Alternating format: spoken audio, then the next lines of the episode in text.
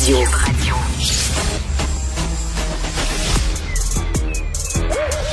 Mathieu Bocoté. Il représente un segment très important de l'opinion publique. Richard Martineau. Tu vis sur quelle planète? La rencontre. Je regarde ça et là, je me dis, mais c'est de la comédie. C'est hallucinant. La rencontre. Bocoté. Martineau. Alors, euh, Mathieu, l'Espagne qui a adopté une loi permettant de changer librement de genre dès 16 ans. Donc, euh, dorénavant, il ne sera plus nécessaire de fournir des rapports médicaux attestant d'une dysphorie de genre et des preuves euh, comme quoi tu as suivi un traitement hormonal pendant deux ans. C'est ce que c'est ce qu'il fallait faire avant pour changer de genre. Maintenant, tu as juste te réveiller un matin en disant ben, je ne suis plus un masculin, je suis un féminin. Et à partir de 16 ans, maintenant, ça passe. Tu as écrit là-dessus dans le Figaro et ça t'inquiète cette loi? Ben, enfin, oui, en Espagne et en Écosse. Ah, c'est la même logique. En, en gros, c'est 16 ans. Ça, il sera possible de changer de genre, comme on dit, euh, à la manière d'une simple procédure administrative. Et ce qui est, bah, alors ça s'inscrit dans une logique dont on, on parle souvent, c'est la théorie du genre, et qui consiste à dire, le point de départ de ça, c'est que pour les partisans de cette théorie, on ne reconnaît pas le sexe de l'enfant à la naissance. Un bébé sort, on dit garçon ou fille on lui assigne une identité de manière autoritaire. Le système hétéropatriarcal assignerait une identité sans le consentement de l'enfant, qui a quelques secondes à peine, quelques minutes à peine. Donc, on lui assignerait une identité. Et sans, alors que dans les faits, on nous dirait, on nous dit que le, le genre n'a aucun lien avec le sexe biologique. L'un et l'autre ne correspondraient à rien du, ne, ne, ne serait pas, ne serait pas articulés. Dès lors, si on considère que le genre est purement imposé, artificiel, imposé par l'État, ben, il faut permettre à l'enfant ou donc à l'adolescent de se libérer le plus vite possible de cette contrainte qui lui a été assignée à la naissance, cette identité assignée à la naissance. Donc, dès 16 ans, d'autant que la question du genre prend une importance croissante aujourd'hui dans les jeunes générations, eh bien, dès 16 ans, il devrait être possible de s'extraire de cette identité assignée à la naissance pour décider librement de son genre. Donc là, il y a cet élément-là. Donc, autrement dit, le sexe n'a plus rien de naturel. Le corps n'a plus, ne, le, corps ne détermine plus d'aucune manière l'identité. Nos chromosomes ne, ne, déterminent plus notre identité. Le genre est pur esprit, en quelque sorte. C'est pur esprit, et ça nous ramène une forme oui. de pensée très dualiste qui nous dit finalement il y a l'esprit d'un côté, le corps de l'autre, et le corps est presque une forme de résidu. Le corps, c'est ce qu'il y a de trop. La vérité se trouverait dans l'immatériel du, du, du genre flottant.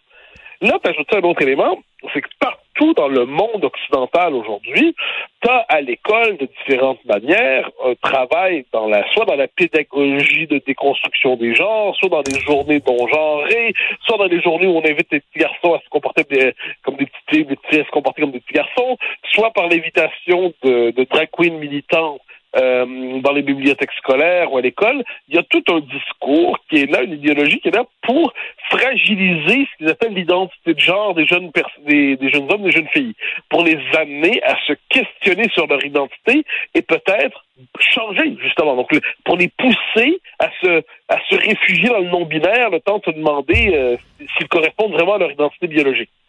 Ajoute à ça les campagnes de promotion très agressives sur TikTok notamment, qui rejoignent les jeunes générations. Toi, moi, on fait partie de la génération Facebook. Là, on appartient à ce monde d'hier vraiment. Mais sur TikTok, il y a l'industrie des influenceurs sur le mode de la théorie du genre. Et qui pousse les jeunes. Dès qu'il y a le, début de l'ombre d'un huitième de soupçon sur de, de, doute pour soi-même sur son identité sexuelle, on se dit, ah ben, ah, dans le fait, t'es, t'es, t'es justement, je t'invite dans, t'engager dans un processus de transition d'identité de genre, et puis on encourage les gens qui sont là-dedans, leur disant c'est bravo, vous êtes des héros, mais si vous ne le faites pas, vous êtes un lâche et vous n'osez pas aller au bout de vous-même. Mais c'est tout un dispositif qui se met en place et qui, quoi qu'on en dise, pour peu qu'on tienne pour acquis, ce qui est mon cas, ce qui est le cas de deux, trois autres personnes, que le sexe n'est pas une construction purement artificielle, que le corps a un lien avec euh, avec l'identité, qu'on est homme ou femme et qu'il y a des exceptions, mais très très rares, où qu'on se dérobera homme ou femme, ben c'est une entreprise en fait aujourd'hui de déconstruction des fondements même de l'identité humaine qui se mène dans le monde occidental au nom d'une conception falsifiée de l'inclusion. Mais, mais Mathieu, c'est bizarre parce qu'au sein de la gauche, il y a deux discours contradictoires sur la nature. Il y a un discours euh, écolo qui dit la nature aurait maison. Gaïa est notre mère à toutes. Il faut obéir à la nature, respecter les lois de la nature. Mais de l'autre côté, ah, si la nature t'assigne euh, un sexe, il faut s'en débarrasser parce que la nature est un carcan qui nous impose des choses. Donc, il y a deux... La gauche réconcilie ça autrement en disant que dans les faits, c'est pas la nature qui a fixé un sexe. C'est une, représentation sociale qui ferait passer la culture pour la nature. Donc, dans leur discours, dans leur esprit, la vraie nature, la vraie nature, c'est le retour à l'antérieur au masculin et au féminin. La vraie nature ne serait pas sexuée en quelque sorte.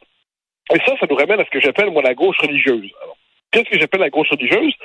C'est une gauche qui ne veut pas se contenter de transformer, d'aménager, d'améliorer, de réformer le monde, mais qui veut recréer l'être humain. Donc, qu'est-ce qu'on appelle ça, recréer l'être humain? C'est à partir d'une matrice neuve. Donc, on veut revenir avant la chute, hein, pardonne cette référence chrétienne, donc avant la division du monde en sexe, avant la division du monde en nation, avant la division du monde en civilisation, avant la division du monde en religion, en culture et tout ça. Il faut revenir à une forme de magma indifférencié, ce qu'on appelle la hmm. fluidité du genre, la fluidité identitaire. Donc, avant toutes les catégories sociales, culturelles, historiques, sexuelles, là, recréer l'être humain à partir de cette fluidité originelle, donc à partir de rien, comme une cire molle, à partir d'une table rase.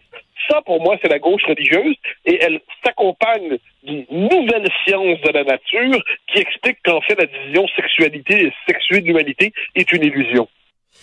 Est-ce que tu rattaches ça au transhumanisme? Le transhumanisme, euh, tu sais, prône euh, euh, que l'homme puisse se libérer du carcan de la nature, justement, qu'on devienne des cyborgs, qu'on vive jusqu'à 250 ans, qu'on se débarrasse de la même de, du concept même de, mortalité, tout ça. Est-ce que tu, tu vois la, ah théorie du genre et le transhumanisme, c'est la même chose? C'est le même refus des limites. C'est le même refus des limites. C'est seulement ça se déploie dans des directions différentes.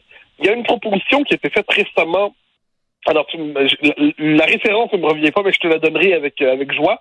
Dans une revue norvégienne, je crois, dans une euh, revue d'éthique féministe norvégienne, où on proposait que désormais, les femmes qui seraient en état de mort cérébrale, mais dont le corps fonctionnerait encore, pourrait servir de ventre de mère porteuse en quelque sorte, euh, donc une forme d'un utérus de location, ou le, mais euh, autrement dit, comme il y a le don d'organes aujourd'hui, il y aurait le don du corps à la manière. Il y a quelque chose là-dedans qui relève du fantasme. On va fabriquer l'enfant. Et puis il y a un livre que j'avais lu il y a quelques années, il y a peut-être une dizaine d'années déjà, Sylvie Martin, je crois, j'espère ne pas me tromper sur l'auteur, un livre très intéressant sur la thèse de l'utérus artificiel. Et qu'est-ce que c'est l'utérus artificiel? C'est ce fantasme qui faudra créer les conditions d'une reproduction euh, de l'humanité, non plus dans les corps sexués, mais justement dans les euh, dans, dans un, environnement purement artificiel qui recréerait à l'identique et encore mieux les conditions de la reproduction dans un corps sexué. Donc l'utérus artificiel, puis on se dit est-ce que ça va arriver un jour oui non. Franchement, le nombre de choses qu'on pensait qui arriveraient jamais il y a dix ans qui sont arrivées aujourd'hui, moi je ne sais plus ce qui va arriver. Mais ce qui est certain, c'est qu'il y a cette idée que le corps humain est de plus en plus traité comme un truc extérieur à soi. Donc le, corps n'est plus au cœur de l'identité, alors que dans le christianisme, euh, l'incarnation, qu'est-ce que c'est l'incarnation? C'est Dieu qui se fait homme. On n'est pas obligé de le croire, la question n'est pas là. La question est que le corps est au cœur de l'identité. C'est la religion de l'incarnation. Mais aujourd'hui, mmh.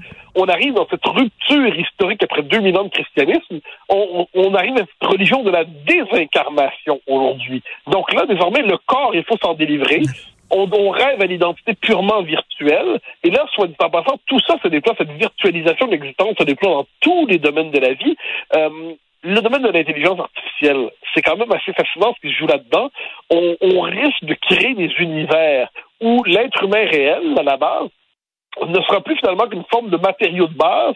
Et là, l'être humain va se déployer avec le, le principe d'un avatar. Donc, dans le monde virtuel, il deviendra tout autre que lui-même. Il s'affranchira de son propre corps, de sa propre vie, et il n'existera plus que dans l'univers virtuel. Il y avait un film très bon, de moment, c'est un qui avait été fait euh, sur ce sujet-là avec Jacqueline Phoenix et Scarlett Johansson. Et on se dirige vers, cet univers de la désincarnation intégrale.